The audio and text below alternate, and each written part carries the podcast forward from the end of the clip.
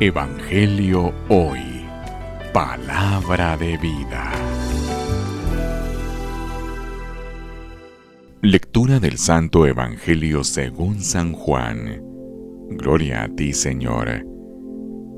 En aquel tiempo Jesús dijo a sus discípulos, La paz les dejo, mi paz les doy.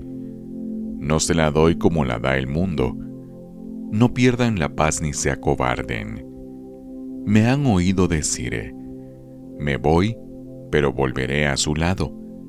Si me amaran, se alegrarían de que me vaya al Padre, porque el Padre es más que yo. Se los he dicho ahora, antes de que suceda, para que cuando suceda, crean.